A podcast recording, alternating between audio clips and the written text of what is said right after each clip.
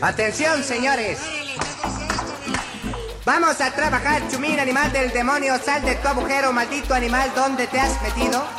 Señora, señor, vengo representando una fábrica de huerfanitos. Radio Universidad de Guadalajara presenta La Maraca Atómica con Paco Navarrete.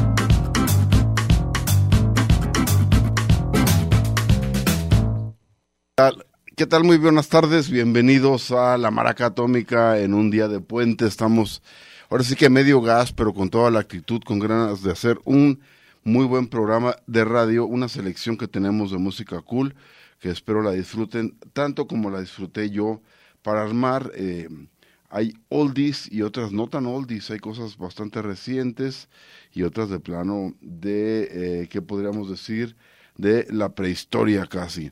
Pero bueno, poco a poco iremos platicando de ellas. Estaba viendo qué tenemos para iniciar y es nada menos que el gran mundo, ya los ya sabrán, ya lo hemos presentado aquí y, en otros programas, un verdadero loquito eh, neoyorquino que eh, pues caminaba por las calles de, de, de, Manhattan y eh, como una especie de eh, músico ambulante, mendigo, pero a la vez era un tipo que tenía una gran escuela musical eh, y tenía una inspiración muy peculiar porque además la utilizaba para hacer grabaciones prácticamente caseras que vendía también ahí mismo en cassettes y los iba vendiendo en eh, las calles de la ciudad de Nueva York. Ya hemos presentado, hemos platicado también, perdón, pero te voy a mostrar una muy buena pieza de esa época. Eh, es parte de su grabación El Vikingo de la Sexta Avenida, así llamado porque se encontraba muchas veces en esta avenida que en un momento se llama la Avenida de las Américas, y eh, vikingo porque muchas veces traía un casco de estos, de los normandos o de los vikingos directamente, ¿no? De sus antecesores. En fin, vamos con una pieza que se llama Drog Trot. Eh, en los controles está el señor Jesús Lara, aquí Paco Navarrete, y esperemos nos acompañes esta horita de música aquí en Radio Universidad de Guadalajara. Bienvenidos.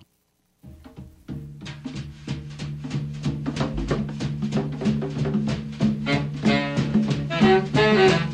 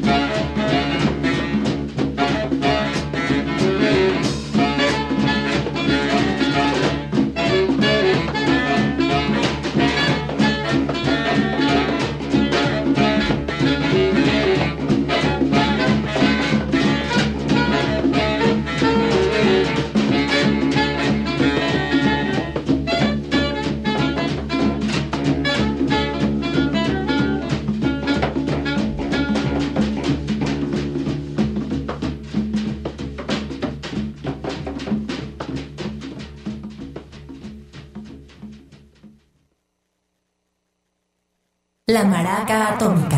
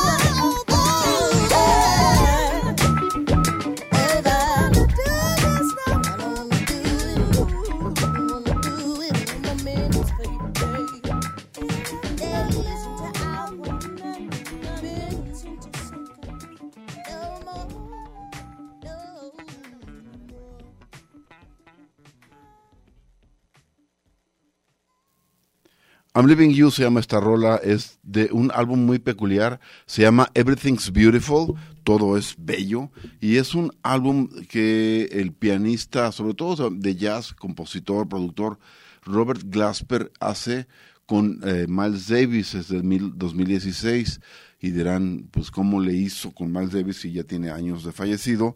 Pues básicamente es un álbum de sampleos, es decir, toma pequeñas muestras de rolas del gran Miles Davis y con eso fue construyendo los loops para armar muchas piezas, en las cuales además tiene la participación de músicos de base, bajistas, eh, saxofonistas, guitarristas de primer nivel, por ejemplo el guitarrista John Scofield, pero además en cada pieza va eh, invitando un rapero, una rapera o cantantes. Eh, en, el caso, en este caso la cantante Lady la pieza es I'm Leaving You, como les platicaba, del 2016. Ahora vamos a retroceder 50 años. Nos vamos a ir a 1966 y hay una banda de las que iniciaron eh, toda la onda en Detroit, todavía en la época del garage, pero ya empezaban a salirse de lo que era entonces una especie de rock bastante eh, dulzón y casi acaramelado, que era el- la oleada del principio de los años 60, cuando ya el primer rock and roll se había domesticado, habían muerto algunos jóvenes, otros habían, se habían casado en circunstancias escandalosas, otros fueron a dar a la guerra. Eh, y entonces, en los 60 hay una especie de retache conservador y muchas bandas que salen de las cuales tuvimos ejemplos, este, el equivalente mexicano, la copia, como gente como César Costa y todos esos cuates que tenían el suétercito y la actitud toda fresita. Pero bueno, eh, la respuesta a esto vino de algunas ciudades del norte de Estados Unidos, entre otras la muy industrial e industrializada eh, Detroit, allá en Michigan. Eh, ya hemos platicado de cómo fue luego el inicio de todo un lado del sector, eh, digamos, del rock duro y que a su vez fue antecesor del metal y de, por supuesto, del rock pesado. Pero bueno, una banda del 60 que no tuvo mayor fortuna, llamada Terry Knight and the Pack, que por cierto también hizo una versión de esta canción italiana que en inglés era I Who Have Nothing, que era una clásica rola muy al estilo Sandro de América que cantaba Tom Jones. Aquí no recuerdo qué baladero mexicano le hizo una versión, si existe. Pero a lo que quiero llegar es que Terry Knight además le hizo esta versión, esta eh, como balada súper romántica y arrastrada a cortavenas, pero eh, no pasó a mayor éxito, más allá de esas dos y por ahí alguna rola más, pero este hombre luego hizo mucha fortuna porque se metió de manager y él sí es por eso iba toda esta larga historia porque aparte de sus inicios como músico de garage él es eh, no el descubridor pero sí el quien ayuda a, a, consolidar una de las grandes bandas de ese momento de Detroit que es Grand Funk eh, Railroad un trío rudo y duro y este hombre fue su manager e incluso produjo algunos discos con ellos. Era una especie de eh, cerebro externo que los impulsó gruesísimo. Pero bueno, antes de eso, Terry tuvo su ligera eh, incursión como músico, sobre todo con esta banda de Pack, eh, La Manada, y un ejemplo es esta pieza del 66 titulada Got Love.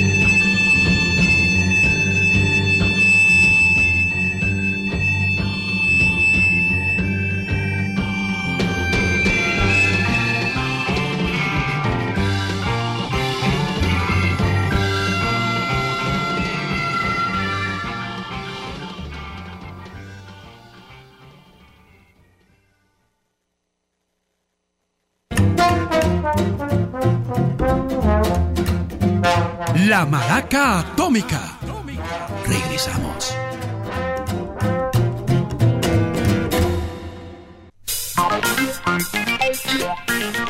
La Maraca Atómica. Continuamos.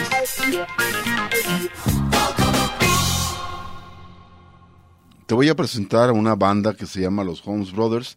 Ya son viejos eh, invitados de la Maraca Atómica. De hecho, ya literalmente eran viejos y ya, ya empezaron a sufrir pues eh, los estragos de la vida y ya hemos perdido algunos elementos, los demás ya están muy grandes. Eran dos hermanos, los eh, de apellido Holmes, de ahí el nombre del grupo de Holmes Brother, pero el grupo era un trío que eh, completaban con el baterista Popsy Dixon. Todos ellos eh, afroamericanos de Virginia y eh, con un manejo muy, muy interesante, muy completo de las diversas escuelas musicales del sur de Estados Unidos, de la música negra, por supuesto el blues, el, el- la versión negra del country, algo de gospel, soul, rhythm and blues, todo esto lo manejaban muy bien estos hombres. De hecho fueron firmados, si no me acuerdo mal, eh, para la disquera aquella que tenía Peter Gabriel de, mm, música del mundo. eh, no sé si fue su álbum debut, pero sí fue un álbum que sonó bastante porque fuera, estaba digamos que fuera de su contexto tradicional. Y luego les fue muy bien, llegaron a tener dos o tres álbumes muy bien vendidos. Ya para el 2014 eh, sale el que fue su último disco, a menos de que vaya a salir por ahí algo que estuvieran guardado bajo, bajo el, bajo el brazo, en, la, bajo, dentro de la manga dirían. Y es un álbum, como te digo, se llama Brotherhood. De ahí quiero presentar una pieza que se llama You Gotta Lose, a ver si, a ver si la, la reconocen algunos viejos rockeros.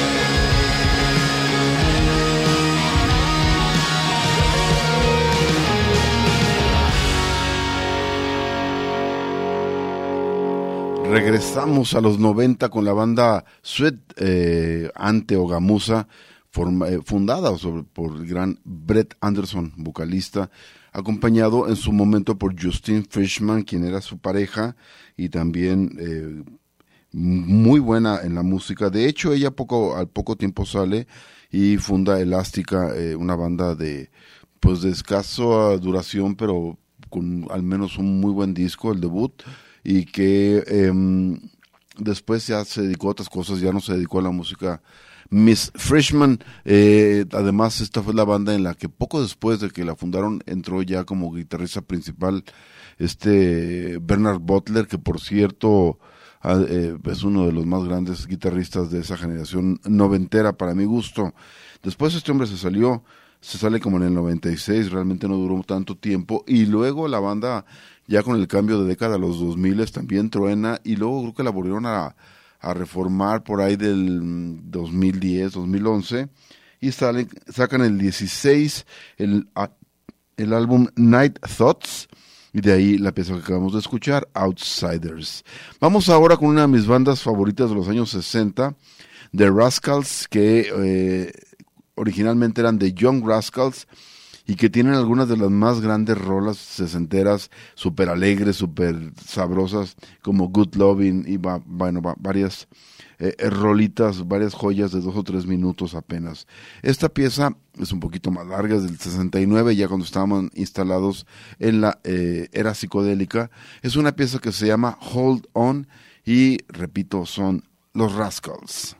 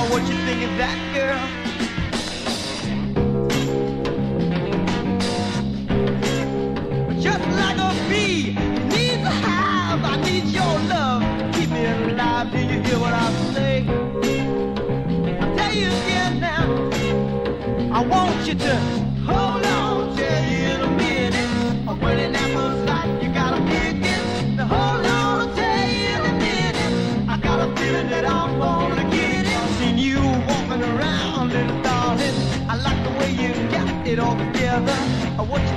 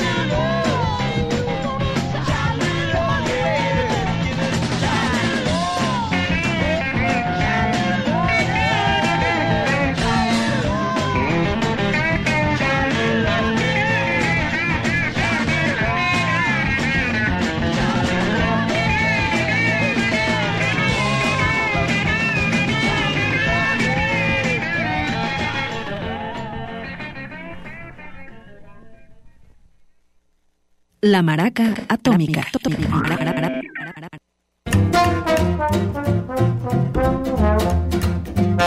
La Maraca Atómica. Regresamos.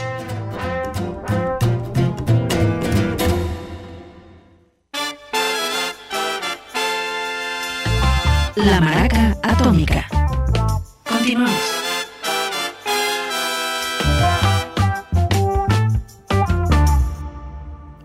Presentar a continuación dos oldies, dos rolas británicas y que de alguna manera son eh, extemporáneas. eh, ahorita voy a platicar por qué están un poco desfasadas de su tiempo. La primera es de una banda de, no es una banda de un solo éxito, es una banda de un solo disco, un solo sencillo, con dos rolas. La primera de ellas, que era como la principal, el lado A del sencillo, era una pieza que se llamaba Beg Me, como eh, ¿cómo se dice? Ay, se me fue la onda. Tú eh, cuando le ruegas a alguien, eh, en fin, ruégame. Y em, es parte todavía de la escena mod británica de principios de los 60. Esta escena, digamos, musical y cultura, subcultural, eh, 62, 63, todavía el 64 estuvo viva, pero empieza lo que le llaman el swinging London y a pre- como a cambiar la mentalidad hacia lo que sería la psicodelia en la segunda mitad de la década.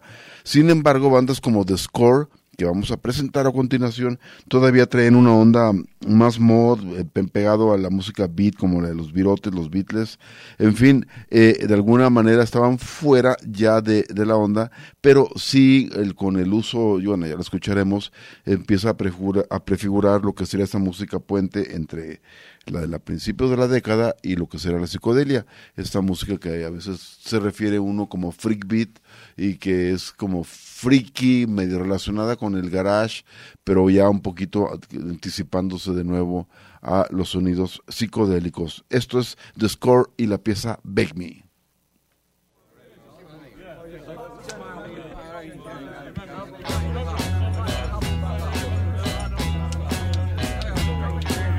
Baby,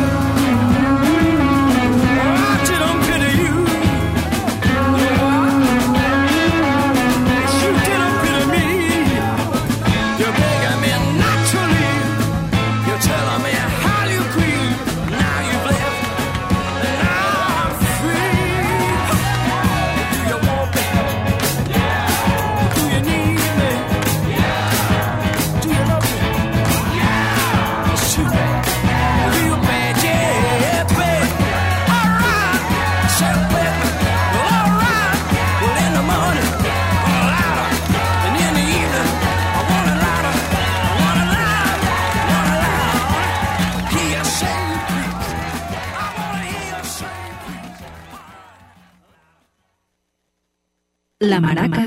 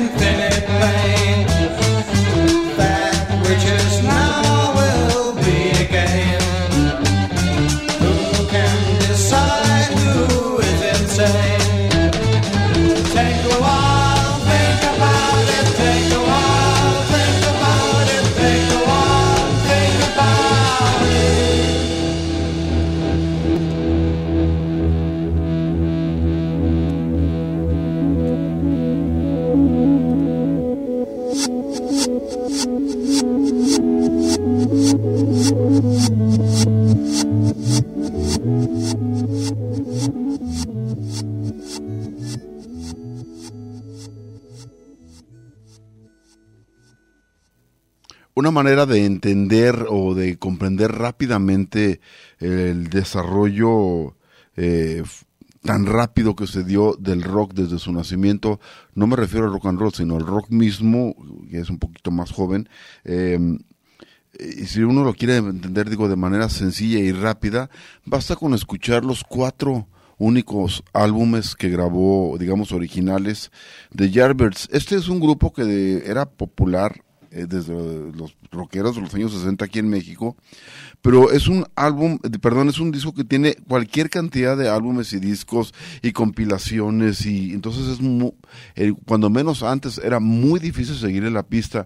Yo nunca entendía dónde había tocado o cuándo había tocado eh, Clapton, cuándo Beck y eso. Sí leía y decía, bueno, las etapas están claras, pero musicalmente, ¿quién toca dónde? Y bla, bla, bla.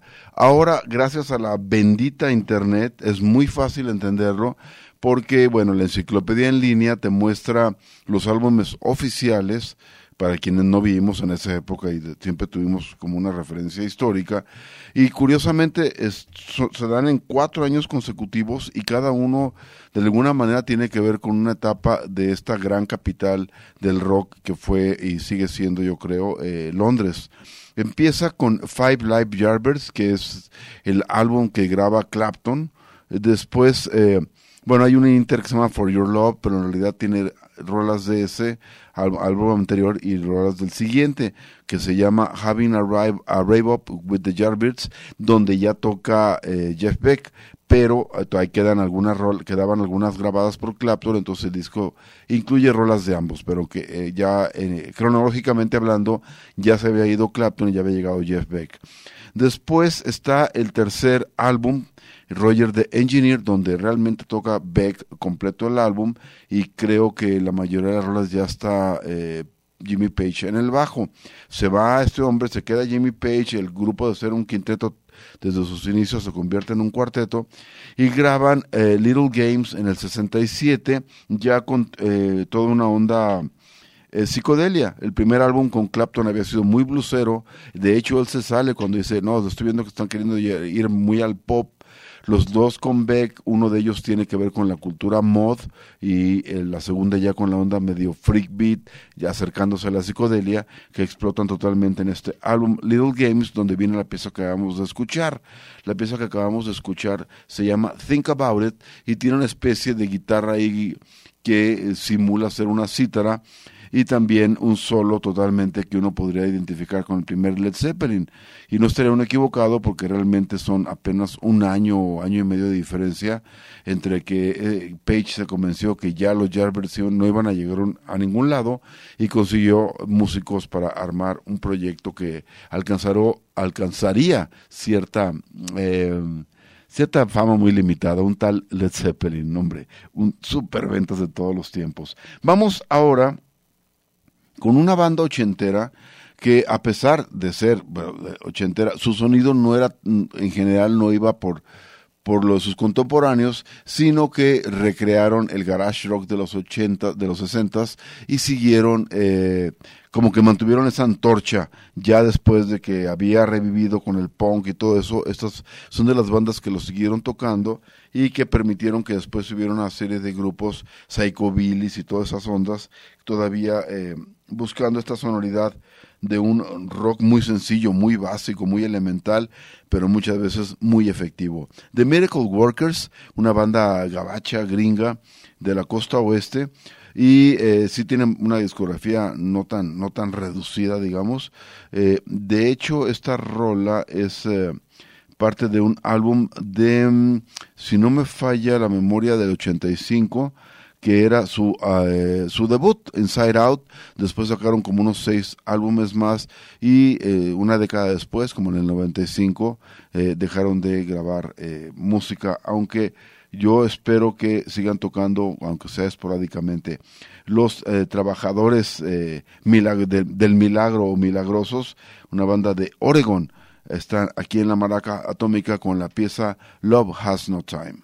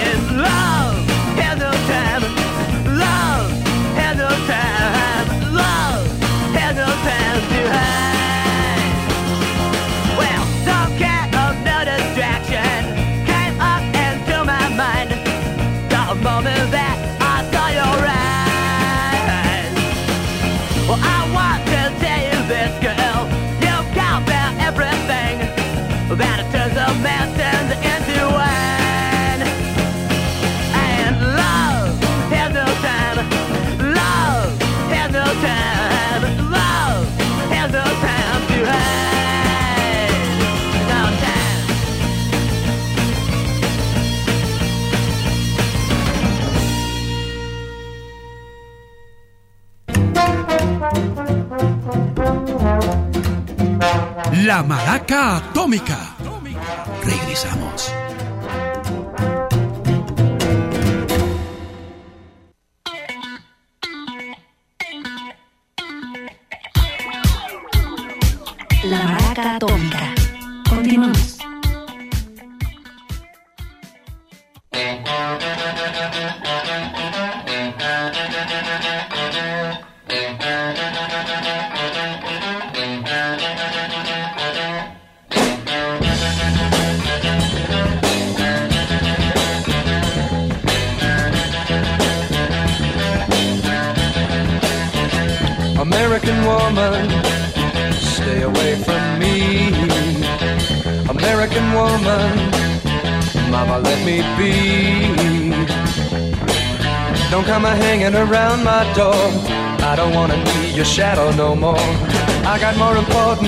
Things to do to spend my time growing old with you now, woman.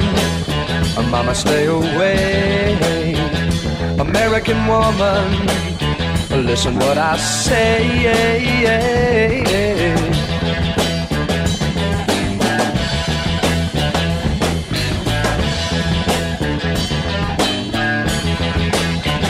American woman, get away from me. American woman, mama, let me be. Don't come a hanging around my door. I don't wanna see your face no more.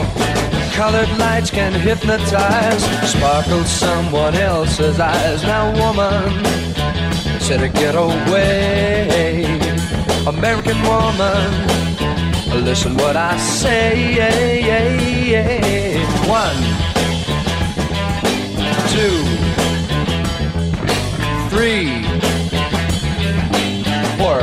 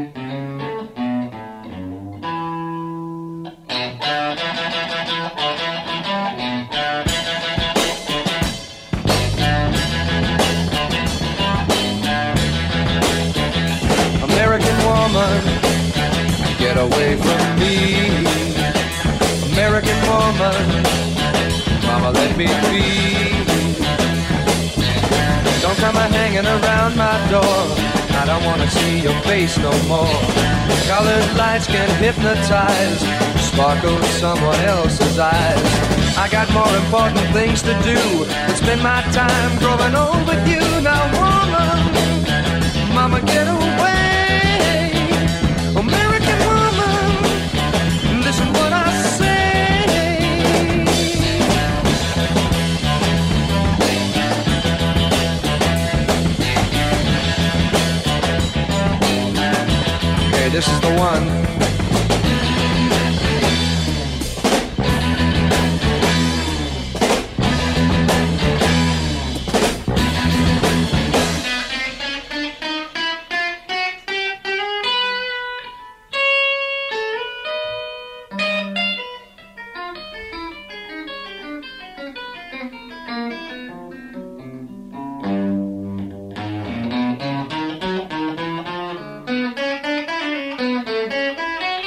se oye como una especie de ejercicio de guitarra es eh, una cosa muy curiosa. Es un es un cover de una rola famosísima que fue un exitazo American Woman a- allá por el 70, 71.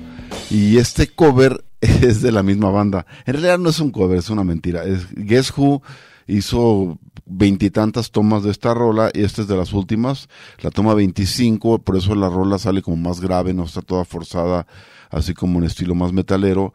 Esta banda tuvo 20 mil nombres y luego cambios de, integrantes, sobre todo de cantante, lo cual es bastante difícil en una banda y su mayor éxito fue cuando entró, digamos, el que había sido una especie de músico de reemplazo de teclado, Burton Cummings, y entonces eh, luego cantaba muy bien, lo empezaron a poner de vocalista junto con Chad Allen, que había sido el fundador, al grado de que luego Alan se sale eh, y se quedó Burton Cummings ya como eh, líder eh, de la banda, junto con eh, uno de los Bachman, que después también eh, armó con sus hermanas Bachman Turner Overdrive. Estas dos serían como las grandes bandas setenteras de Canadá, de mayor éxito. American Woman es entonces eh, que sale en 70 y, y este... eh, pues toma que obviamente desecharon porque a medias se interrumpen y luego la arrancan otra vez, pero se me hizo interesante porque le quita eh, a la voz sobre todo esta eh, onda forzada que tiene, que puede ser muy sabrosa, pero también puede ser un poquito como una especie de taladro en el tímpano. Y hablando de covers, vamos a cerrar con una maravilla. Es una rola que se supone que es un cover a Led Zeppelin, pero todos sabemos que ese es un verdadero fusil eh, muy digno y muy fregón que hicieron Page y Plant a una gran rola de Willie Dixon interpretada por Muddy Waters que era eh, you, Need Loving, ellos la convierten en Whole Lotta Love. Y aquí sí alguna manera hay que decir que el crédito va más a estos hombres porque el riff, la figura eh, clásica de el, el gancho, digamos, musical melódico de la guitarra, es eh, lo que recrean aquí este grupo que se llama CCS, CCS, y es un grupo instrumental eh, formado por muchos grupos, eh, perdón, por muchos músicos de largo colmillo, sobre todo su líder que era nada menos este maestrísimo de Alexis Corner, el papá de la escena blusera inglesa. Con él tocaron todos los chavitos que querían hacer algo en la vida, algo en su vida, soñaban con ser líderes de un grupo de blues, gente como, como Mick Jagger, eh, no sé si también Jimmy Page llegó a tocar con él, pero varios de los Stones, varios de los de la crema, de la gente que después estaría con eh, John Mayall y que incluso creo que el mismo Jo- John Mayall llegó a palomear con Alexis Corner, un músico in- instrumental básico para entender toda la cuestión blusera inglesa. Este hombre, como digo, después armó un grupo eh, instrumental llamado CCS y sacaron tres álbumes. Del primero, su más famoso éxito fue este cover a Whole Lotta Love y con eso les deseamos muy buenas noches.